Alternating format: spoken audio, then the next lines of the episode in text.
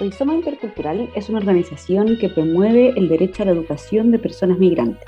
Investigamos, participamos y activamos procesos de transformación. Es así como les invitamos a escuchar esta nueva temporada de nuestro podcast Recreo Intercultural, en el que estaremos conversando sobre la relación entre colonialismo, sexismo, nacionalismo, capitalismo, racismo y migración a través de una conversación con estelares y queridas invitadas. Esta temporada se basó en el trabajo realizado en el curso Convivir sin excluir, de Construyendo Prejuicios que aparecen frente a la migración, que desarrollamos el año 2019 en la Universidad Abierta de Recoleta.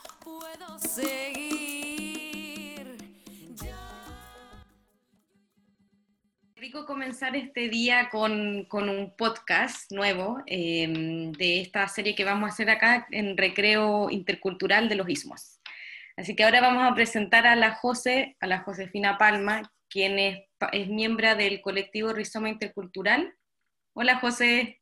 Bueno, mira, vamos a partir de lleno, así sin preámbulos, para preguntarte y para que nos cuentes qué significa el colonialismo. Wow, es una gran pregunta y yo la voy a poder responder desde, desde un enfoque, que es el enfoque intercultural, porque eh, para mí el colonialismo era algo como de los libros de historia cuando yo estaba en el colegio, así como que venía de la época de la colonia, ¿ya? Em, y me imaginaba a, las señoras con vestidos largos, bailando como en salones. y, en realidad, claro, eh, esa era mi referencia de la colonia o de lo colonial, algo que pertenecía como a un periodo histórico específico. ¿cierto? Que se vivió en, Latinoamérica, en África, ¿cierto? el momento de la colonización por parte de, Europa al, resto del planeta. Y eh, claro, como que yo me había quedado ahí, pero eh, en la experiencia eh, con buscando formas de inclusión de la población migrante en, este contexto de migración en el que estamos viviendo, em, particularmente en las escuelas, ahí eh, me encontré con eh, lo que es el enfoque intercultural crítico. ¿ya?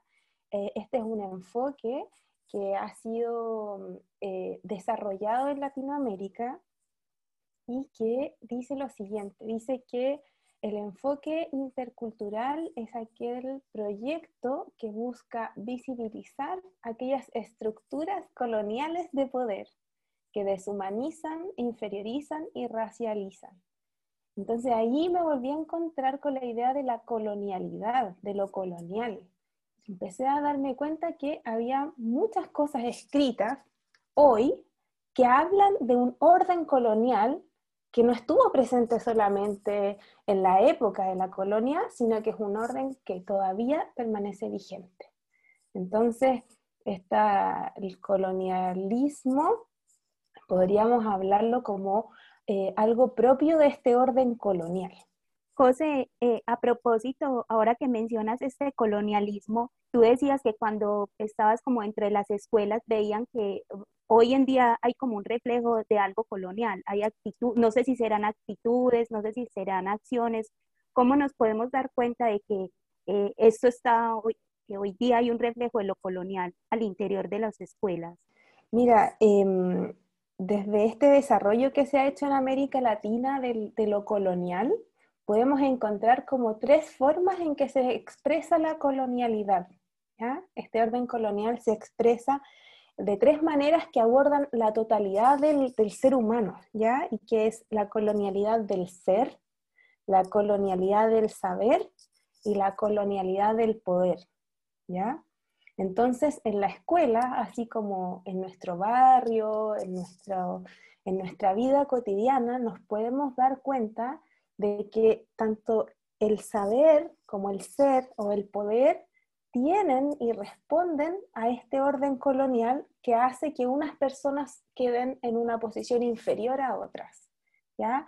La colonialidad del ser, por ejemplo, tiene que ver con todos estos procesos de deshumanización que por, lo menos en el momento de la colonia, cuando empiezan eh, a colonizar América Latina y empieza este comercio triangular de esclavos desde África, para que, para que la esclavitud exista es necesario deshumanizar a las personas que son esclavas.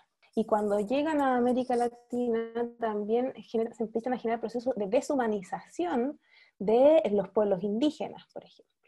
Y empiezan ellos a ser vistos como seres inferiores, casi no humanos. De hecho, era una pregunta que había en ese momento si los indios tenían o no tenían alma.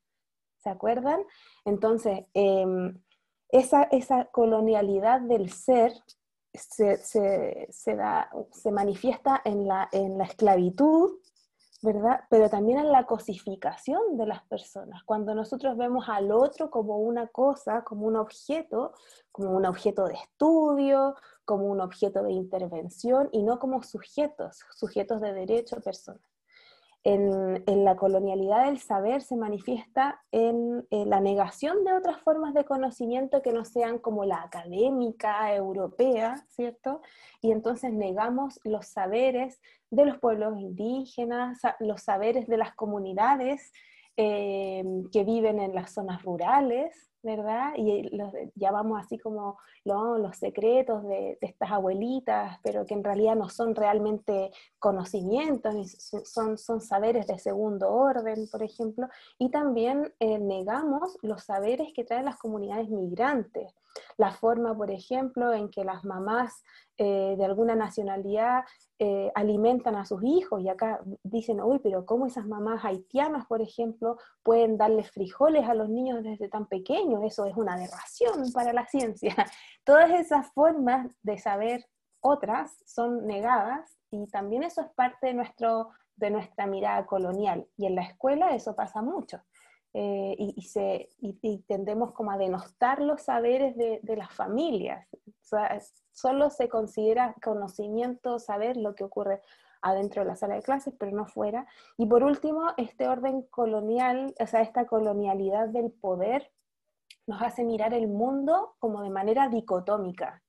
¿ya? Eh, ¿Qué quiere decir esto? Así como eh, lo bueno, lo malo, lo blanco, lo negro, lo, espiritual, lo terrenal, y toda esa mirada muy dicotómica y muy europea, muy moderna del mundo, niega otras formas de orden social que vayan más hacia la igualdad entre las personas o la equidad. Entonces, en, todas estas estructuras jerárquicas que nos ordenan, que le niegan la palabra a unos y que le dan la palabra solo a algunos pocos, o cuando se dice, no, este grupo de niños em, va a participar pero poquito, porque en realidad no hay que darles tanto espacio para que el centro de estudiantes participe, por ejemplo, o qué decir del centro de apoderados, o sea, todas estas jerarquías presentes en la escuela, la escuela es una institución jerárquica y que obedece, ¿cierto?, a estas, otras formas de colonialidad, entre otras cosas, em, ahí también en la escuela se van manifestando estas desigualdades en la forma en que distribuimos el poder, en la que siempre los niños quedan en el fondo y sus familias quedan más en el fondo en la pirámide. Entonces, em, todas esas cosas se pueden observar. José, em, súper como interesante lo que, lo que cuentas y cómo se va expresando en la escuela. Em, pensaba, y en esto como de la jerarquía, si, si has podido eh, ver o, encontrarte con rupturas en esas jerarquías, por decir, o sea, como quiero decir, algunas experiencias que uno empieza a notar que en las que se está quebrando, se quiebra eso en algún sentido. Como has podido notar algo así, porque em, eh, como que me hace mucho sentido todas estas tres formas que explicabas, del ser, saber, del poder y del poder sobre todo. Entonces, eso hay algunas como rebeldías que has podido ver en algunas escuelas que te haya tocado quizás conocer. Sí, por ejemplo, mm, en Antofagasta, se, bueno, se empezó a hablar acerca de este, de este concepto, de este tema hace, hace varios años atrás, y mm, eh, se empezó a trabajar desde la interculturalidad por la llegada de muchos niños y niñas migrantes, em, donde el colectivo colombiano, por ejemplo, tenía alta como presencia. Entonces en las escuelas empezó a haber como problemas, como conflictos que para los docentes y los directivos eh, eran como conflictos interculturales. Ellos los mencionaban así y que tenían que ver con la llegada de estos nuevos eh, miembros a la, a. Bueno, al principio en esos lugares hubo muchos, muchas situaciones de racismo. El racismo es algo que, que está muy presente en las escuelas pero eh, empezaron a, conversarse estas cosas y empezaron a ponerse sobre la mesa. Lo más importante es como poder visibilizar estas cosas. Y, por ejemplo, al principio los centros de estudiantes solo podían ser eh, constituidos por niños y niñas chilenos. Y, imagínense, y eso, que es profundamente discriminatorio, porque sabemos que no podemos discriminar a las personas por su nacionalidad, eh, resulta que empezó a cambiar.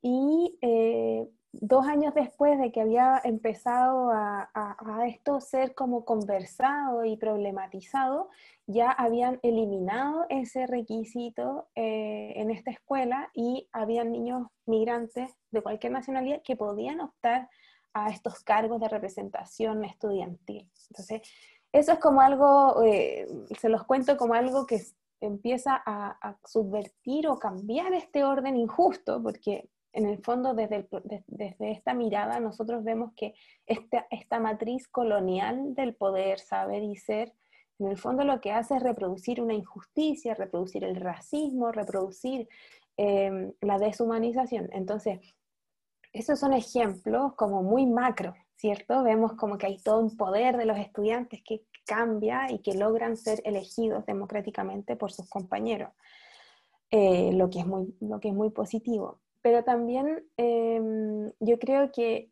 me quedaría como corta dando ejemplos, pero yo creo que ahí la pregunta puede ir hacia nuestros auditores, como a empezar a mirar qué cambios han habido, qué, qué, qué resistencias o qué, em, sí, qué cambios han generado, ha generado esta convivencia multicultural al interior de las escuelas. Eh, han cambiado tal vez el menú de las colaciones, de los almuerzos. Em, ayer veíamos una noticia que, que, hay todo un cambio, la Universidad de Chile, ¿verdad? Em, había generó un cambio, un, recetario de recetas chileno-haitianas, porque el tema de la alimentación había sido, ha sido durante todo estos años un gran tema para las escuelas los niños están acostumbrados a una dieta y llegan a la escuela y comen otros alimentos. Entonces, hay que empezar como a abrir los ojos a ver qué cambios han ocurrido y cómo podemos potenciar esos cambios en las escuelas. Oye, José, y en ese sentido, como de esos pequeños cambios, ¿Qué crees tú? Porque el tema de la colonialidad como ha empezado a emerger de a poquito, en lo que tú hablabas como en el campo eh, de la escuela y en contextos migratorios, ¿qué es el potencial que existe de, visibilizar que la colonialidad, y como decías tú, el colonialismo no es algo del pasado, sino que está presente? ¿Qué es lo que nos permite ponerlo en la mesa para pensar entonces en la escuela del futuro en Chile? O no tan el futuro tan lejano, pero ojalá más, más bien próximo. Entonces, como, mm. ¿qué crees tú que nos permitiría entonces pensar en esa como nueva escuela dada esta visibilización? Sí, yo creo que, que mm, para pensar esa nueva escuela, creo que es importante que las personas estén con la disposición a hacerlo, a reflexionar sobre sus prácticas. Eh, y ahí, por ejemplo, a, los docentes. Los docentes juegan un rol fundamental. Y, hablando de la colonialidad, podemos ver que el saber docente, los conocimientos de los docentes, no han sido valorados en toda su dimensión porque son vistos como saberes de segundo orden, como en esta jerarquía, son saberes que son como menospreciados.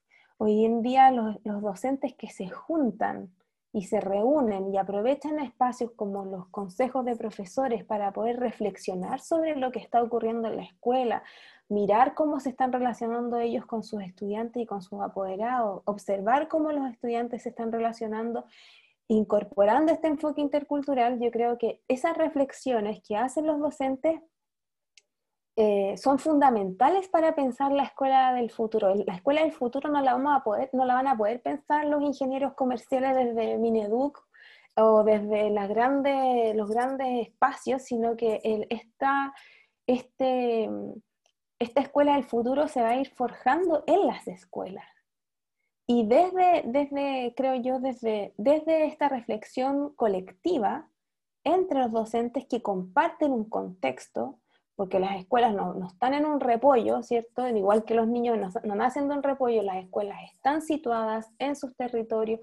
Si la escuela empieza, si los docentes empiezan a, a reflexionar en torno a cómo se están vinculando con la población en la que están, ¿Quiénes son los habitantes de esa población? Resulta que tenemos más habitantes de otras nacionalidades. ¿Cómo hacemos que el, que el barrio sea parte de la escuela? ¿Cómo hacemos que las familias de nuestros estudiantes se involucren en lo que está ocurriendo en la escuela? ¿Y qué es, lo que la escuela tiene para ofrecer, verdad, hacia la comunidad? Mientras más comunicación haya entre docentes respecto de estas experiencias de multiculturalidad que están existiendo hoy día, mientras más conexión tengan las escuelas con el territorio en el que están y al que se deben, yo creo que eh, vamos a, van a poder ir eh, surgiendo estas reflexiones y caminando hacia esa escuela del futuro. Sí, José, como frente a lo que mencionabas, yo estaba pensando, muchas, son muchas cosas que se vienen reproduciendo como dentro de las escuelas, eh, hablar de colonialidad, como tú lo mencionabas al inicio, es como si fuera solo un contenido de historia, pero la realidad es que está vigente en muchas cosas, en nuestro actuar, incluso como yo pensaba también en, en las relaciones que tenemos como entre docentes, no sé, pensándolo como más que todo en la escuela, pero también en este sentido de la resistencia. Tenemos muchos conceptos hoy en día como para abordar la escuela. No sé si a ustedes les pasa, pero a mí sí como que está por una parte el feminismo, está por una parte, hablemos de racismo. Ah, está por una parte, hablemos de multiculturalidad, incluso de inclusión.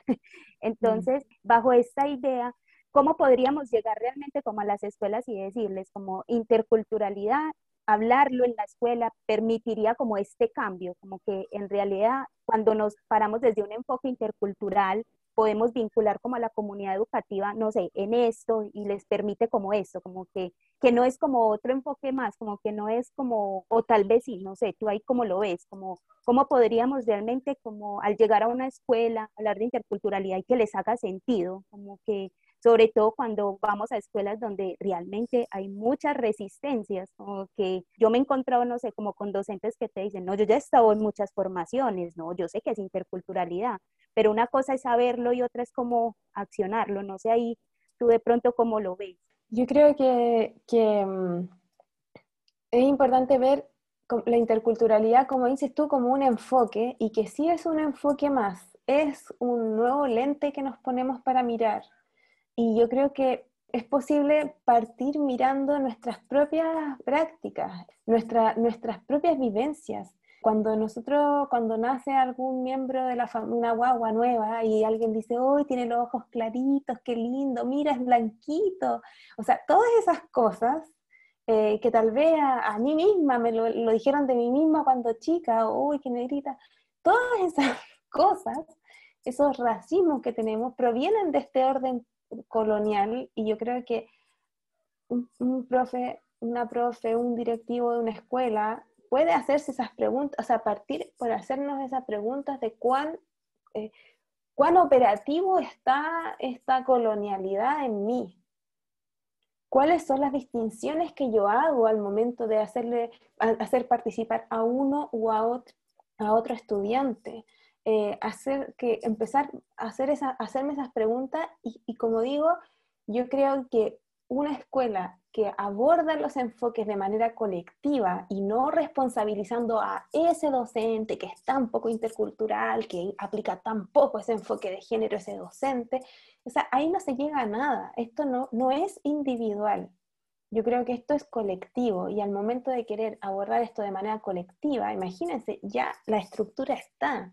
Los consejos de profesores existen. Es cosa de poner intencional con una pregunta ese consejo de profesores de ese mes y, revisar cómo estamos, cuán, coloniales, cuán coloniales son nuestras prácticas, eh, fueron nuestras prácticas este mes y, acompañarnos porque esto no es algo de que somos los sabios y ustedes son los que no saben sino que esto es eh, darnos cuenta y acompañarnos mutuamente y acompañarnos en el dolor, porque a nadie le gusta ser racista. Yo creo. Nadie se siente orgulloso, bueno, salvo algunos, pero nadie se siente orgulloso de, estar discriminando a diestra y siniestra. O sea, entonces, como creo que es importante, uno, preguntarnos cómo están nuestras prácticas y, y, desde dónde estamos. Como docentes estamos en la cúspide de esta pirámide, ¿ya? A pues siempre va a haber otros más arriba, obviamente, pero tenemos una, los docentes tienen, están en una posición de poder muy, muy grande, porque ellos son los que, los que administran este saber, estos conocimientos. Entonces, uno, darnos cuenta de la posición de poder que tenemos respecto a nuestros estudiantes, de nuestra familia y de nuestros colegas. Y dos, promover la discusión en los consejos de profesores o en otros espacios formativos, pero colectivos, situados dentro del contexto de nuestra propia escuela. Yo creo que la única forma de avanzar hacia una interculturalidad es de manera colectiva, apoyando amorosamente a mi colega, a mi, a mi compañero que, no, que, anda perdido y todavía cree, no sé, en, las razas, eh, acompañarlo, acompañarlo, acompañarla. Eso yo creo que es fundamental. Muchas gracias, José. Em, yo creo que a todas nos dejas como con la, con la, reflexión abierta, que creo que es lo más interesante cuando uno habla estos temas, que es como que no quedan cerrados los temas, sino que al revés, quedan como súper abiertos a, a, esa invitación que tú nos haces a cuestionarnos nuestras prácticas, me quedaría, y como a promover estos espacios colectivos, ¿cierto? Em, vamos a ir cerrando, pero vamos a hacerlo como una, práctica de este podcast. Si nos puedes recomendar como quizás alguna lectura, eh, algún video de YouTube, no sé, que, pueda quizás a quienes nos escuchan servirles para cuando hablamos de interculturalidad crítica, por ejemplo, colonialismo, ¿qué, nos dejas? Así como un, un regalito para quienes nos escuchan. Sí, incluso yo a eso le sumaría como dos preguntas como para, no sé, los docentes, incluso los que nos escuchan como en, el podcast, como que les, esta va a ser la tarea a partir de, eh, para que nos pensemos nuestras prácticas, como solo dos preguntas como clave. Ya, sobre las lecturas, creo que eh, les recomendaría leer a una autora que se llama Catherine Walsh, Pueden encontrarla, hay, hay una, mm, eh, hay una revista que es la revista Docencia, que es una revista del Colegio de Profesores que tiene un número especial en el que recopila a varios autores que hablan sobre la interculturalidad, muy interesante. Entonces, le recomendaría desde ya meterse a la página web de la revista Docencia y buscar el número que tiene que ver con interculturalidad. Allí van a encontrar autores como eh, Catherine Walsh, eh, María Laura Díez, em, también a Elisa Loncón Antileo, eh, a Gunther Dietz. hay varios autores muy interesantes que nos van a dar algunas pistas como para empezar a adentrarnos en esta idea de la interculturalidad. Así que en ese número de la revista ya tienen bueno, ahí, el número 51 de la revista Docencia van a encontrar todo eso, que es un súper un super buen espacio para empezar. Y yo dejaría como una pregunta, como la interculturalidad tiene toda una dimensión descriptiva, es decir, que busca describir qué es lo que está ocurriendo en la escuela. Entonces muchas veces hemos visto eh, esta distinción entre lo monocultural, lo multicultural y lo intercultural, donde en realidad lo monocultural es como una escuela que solo valora lo que es homogéneo, ¿verdad? Eh, valora em, lo que es uniforme y espera que todos los estudiantes sean unos iguales a otros, un poco la uniformidad que busca el uniforme escolar. Eh, y por otro lado está la idea de multiculturalidad, que sería esta Em, este encuentro entre diversas culturas en un mismo espacio, pero que no se interrelacionan, y la interculturalidad, que es em, desde este punto de vista descriptivo de la realidad, es cuando estos distintos colectivos se comunican. La pregunta sería ahí mirar nuestro entorno y ver a, cuál de estos tres modelos eh, responde el espacio de trabajo donde yo trabajo, la escuela donde yo trabajo, ¿Y cuál es lo que yo estoy proponiendo como docente para mis estudiantes? ¿Qué es lo que yo estoy proponiendo? Estoy proponiendo un, proceso de enseñanza-aprendizaje monocultural, multicultural o intercultural. Eso por un lado. Y por otro lado, preguntaría, podríamos hacernos la pregunta de eh, qué es para mí un estudiante, eh, el mejor estudiante o la mejor estudiante. ¿Qué características tiene ese mejor o esa mejor estudiante? a qué clase social pertenece, qué personas conforman su familia, dónde, viviría este estudiante ideal.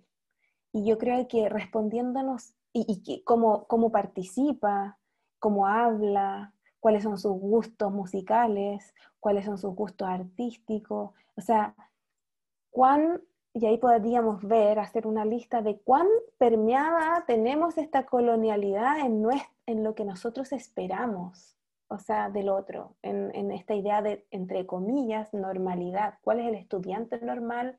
¿Cuál es la familia normal? Porque como eh, los docentes y en las escuelas están permanentemente calificando y categorizando a las familias. Entonces, ¿cuán, cuán coloniales son esas categorías? Eso yo como que, esas dos serían las preguntas que podríamos compartir o reflexionar. Súper, muchas gracias. Tremendo, tremendas preguntas nos dejas. Sí, muchas gracias, José. No hay ninguna vez que, yo tenga respondida. respondida. son, nos quedan, para la reflexión colectiva. Después de que terminamos este podcast, cada una responde. Tarea, le mandamos a la profe José para que le ponga nota. Sí, igual la idea es siempre dejar como este diálogo ahí como abierto, como a estarnos planteando. No, tal, tal vez no tendremos las respuestas de todo como con respecto a interculturalidad, pero sí abrimos como el camino para que las escuelas y nuestros oyentes se hagan como esas preguntas, como que por lo menos vamos partiendo como por esa base. Bueno, agradecerles a todas, a José realmente como por todo lo que nos compartió hoy sobre esta nueva temporada como con los ismos y eh, para cerrar, los invito a todos a que nos busquen en nuestras redes sociales en Instagram y Facebook y no se pierdan nuestro próximo capítulo en el que estaremos hablando sobre sexismo y migración.